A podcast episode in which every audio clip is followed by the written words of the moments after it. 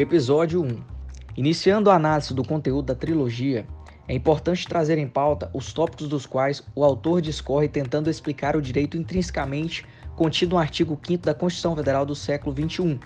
Deste modo, ele divide em cinco tópicos. Primeiro, o processo penal e risco de não esclarecimento, as provas de terceira geração, quando uma busca é uma busca, a trilogia, quando se faz necessário o mandado judicial. Então, iniciando a análise, nós temos que o direito probatório revela-se refratário ao discurso jurídico, ou seja, é praticamente impossível enclausurar a valoração das provas em normas fechadas, exceto se pagar o preço tarifário da avaliação probatória.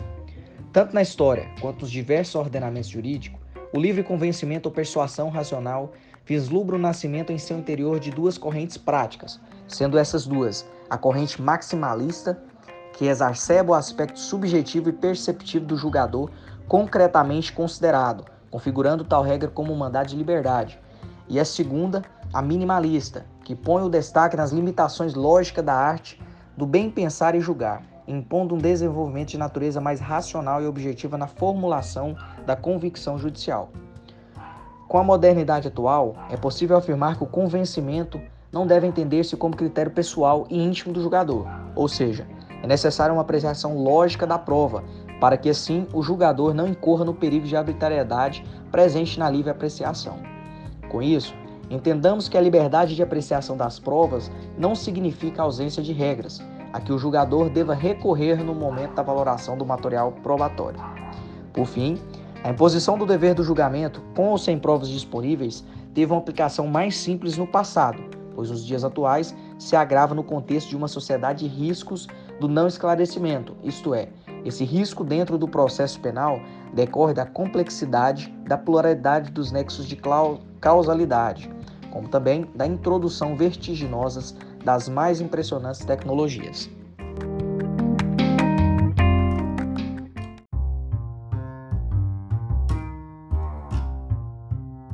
Neste episódio, darei sequência à temática do processo penal e o risco de não esclarecimento. O risco de não esclarecimento no processo penal é, surge é, a partir de duas características presentes em todos os códigos de processo contemporâneo: a adoção do livre convencimento e a utilização de cláusulas de abertura. A adoção do livre convencimento é quando o julgador ele tem a liberdade para apreciar e valorar a prova, com a condição que na decisão ele expõe as razões do seu convencimento. E as cláusulas de abertura consistem em dispositivos que autorizam o, o juiz a considerar todos os meios lícitos de prova, é exemplo do artigo 5 inciso 56 da Constituição Federal, em que determina que são inadmissíveis no processo as provas obtidas por meios ilícitos.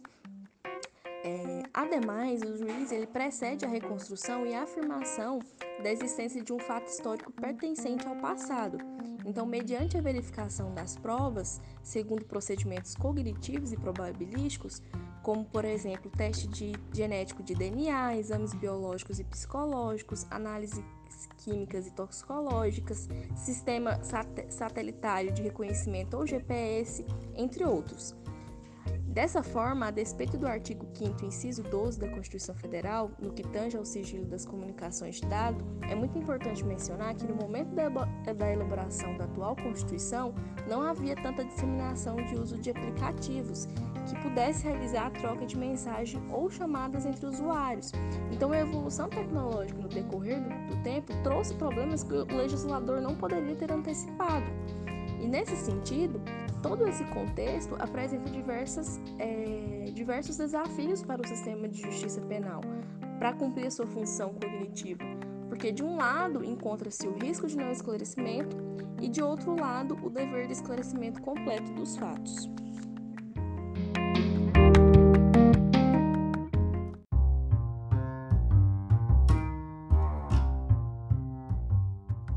Episódio 2 Provas de terceira geração. Em relação às provas de terceira geração, o texto A Trilogia Olmsted Kex e Keylon, o artigo 5 da Constituição Federal do século XXI, de autoria do Dr. Danilo Knijnik, é um dos pioneiros na discussão de tal temática no direito processual penal brasileiro. É, as provas de terceira geração, segundo Danilo Kiniginic, são provas invasivas, altamente tecnológicas, que permitem alcançar conhecimentos e resultados inatingíveis pelos sentidos e pelas técnicas tradicionais. Tal conceito, elaborado pelo autor, é frequentemente utilizado pela doutrina, como Renato Brasileiro, trabalhos científicos e até mesmo pela jurisprudência. O autor explica que, apesar do acusado ter sido promovido à condição de sujeito, ou seja, ele integra, participa da relação jurídico-processual, contrapondo a ideia de compreendê-lo como objeto do procedimento probatório, o avanço da te tecnologia, de certo modo, ele vem tornando o réu como uma figura poliédrica, isto é, como várias faces. Na medida em que as provas de terceira geração, obtidas por meio de ações controladas, prova como restrições de direitos fundamentais, como interceptações, quebra de sigilo em geral, delações, em razão de sua centralidade, faz com que o próprio acusado seja o protagonista, ou seja, sendo quase o objeto da prova. Então, é, nessa conjuntura, o próprio autor questiona o que, senão a tecnologia que permitirá observar o investigado em seus momentos mais reservados e pessoais.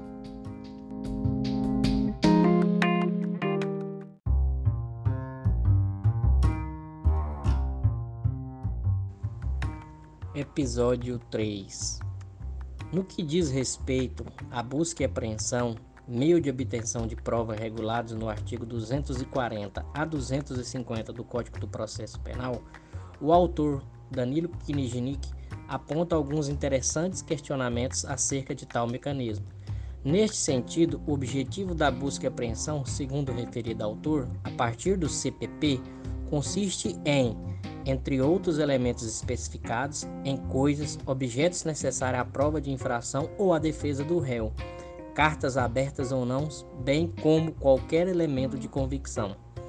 Desta forma, para o presente jurista, o Código do Processo Penal, tendo essencialmente a tangibilidade ou materialidade como característica do objeto da busca e apreensão, não a qual o que se distancia dessa qualidade destituiria diligência diversa. Tal visão de elementos tangíveis acerca da busca e apreensão condiciona a teoria e a forma de pensar a prova. Todavia, Danilo Kinijnik ressalta que, diante da nova realidade de um mundo virtual, do qual seu conteúdo despido de tangibilidade e vinculado à propriedade ou à posse de coisas, não estariam abarcados pelo âmbito da incidência da busca e apreensão Nesta perspectiva, seria necessário perguntar o que são coisas ou qualquer elemento de convicção no atual mundo tecnológico. Assim sendo, o exemplo trazido pelo autor acerca do smartphone para ilustrar seu ponto de vista, em que os atuais celulares apresentam ser coisas, mas em razão de conter inúmeras informações pessoais, tipo e-mail, operações financeiras, informações de uso e costumes do usuário, entre outros, extrapola bastante o limite da coisa. Desta forma, Danilo Kinijnik questiona se os policiais poderiam acessar as informações de um smartphone apreendido sem ordem judicial para tal.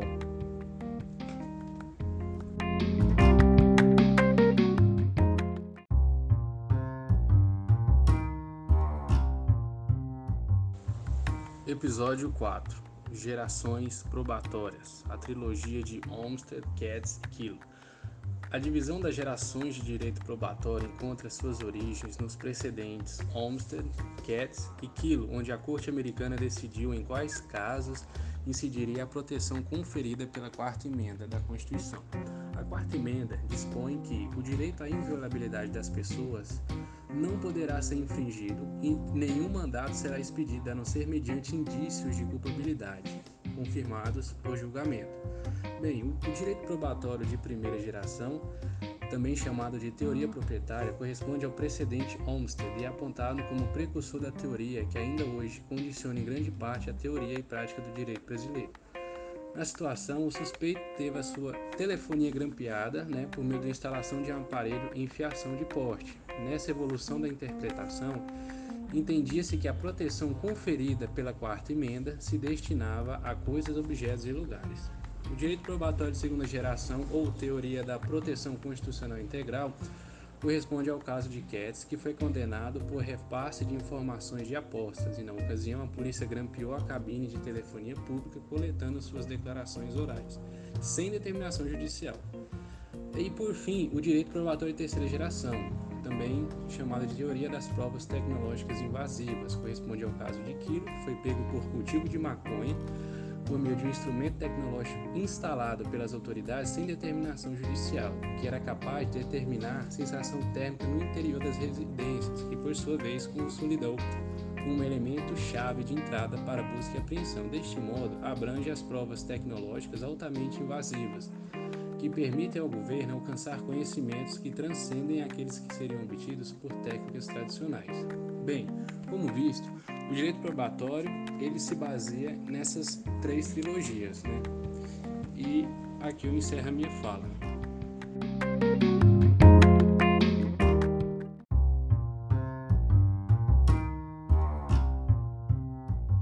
Na segunda parte do episódio 4, fazendo um comparativo com a jurisprudência do STJ, temos que o RHC 5153.1 do STJ que versa o acesso ao WhatsApp em celular apreendido, só se dá com a devida autorização judicial.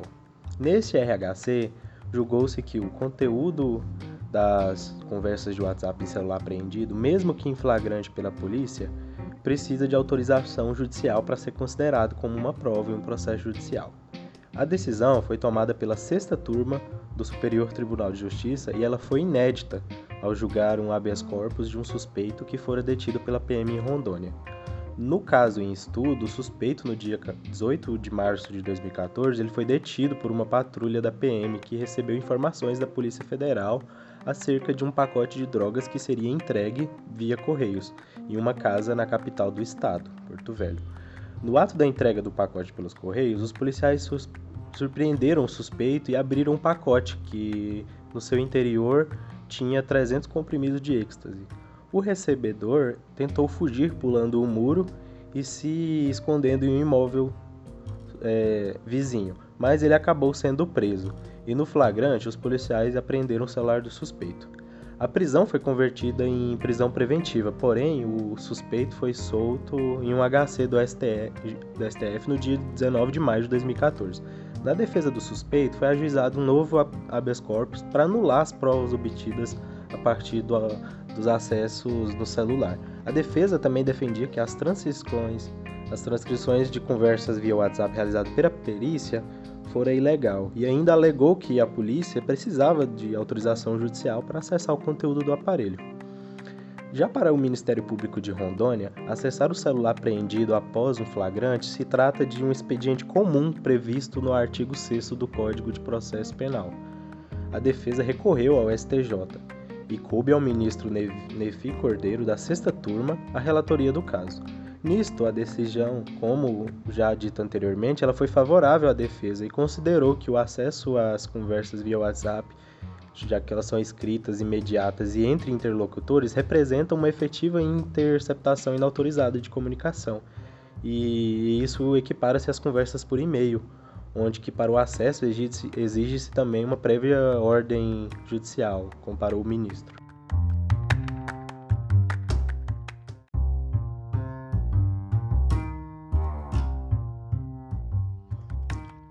Nesse episódio, vamos falar sobre o que está assentado na jurisprudência brasileira acerca da perícia de aparelhos eletrônicos feita sem ordem judicial. No artigo em questão, é abordada a ampliação do uso da tecnologia por parte do Estado para regular o comportamento da sociedade, o que, segundo Paul Lawrence, está se tornando padrão. Fazendo alusão ao livro 1984 de George Orwell, Danilo Kaniznik evidencia que o uso da tecnologia, infringindo direitos constitucionais, se assemelha à constante vigilância das autoridades no romance. Diante disso, os operadores do direito devem estar atentos ao emprego da tecnologia na busca por ilicitudes, pois esses atos podem ferir o direito à privacidade previsto no artigo 5 da Constituição Federal. Em consonância com a tese defendida, apresenta o habeas corpus 51531, que retrata o emprego de meios tecnológicos para a obtenção de provas ilícitas. Segundo os fatos relatados na peça, o aparelho celular do suspeito foi apreendido em abordagem policial e imediatamente encaminhado pela autoridade responsável à perícia. Para a defesa, a polícia deveria ter requerido autorização judicial antes de periciar o aparelho. No habeas corpus impetrado no Supremo Tribunal de Justiça, foi decidido que, assim como os e-mails, o acesso a conversas por aplicativos de mensagens instantâneas requer autorização da Justiça. Assim, entendeu o ministro Nefi Cordeiro que o celular representa hoje mais que um instrumento de conversação por voz. Desse modo, a jurisprudência brasileira entende que, mesmo que assim informe o Código de Processo Penal em seu artigo 6, o prosseguimento imediato por parte da autoridade policial à perícia de objetos eletrônicos apreendidos que contenham forma de comunicação escrita e imediata entre interlocutores representa efetiva interceptação não autorizada de comunicação.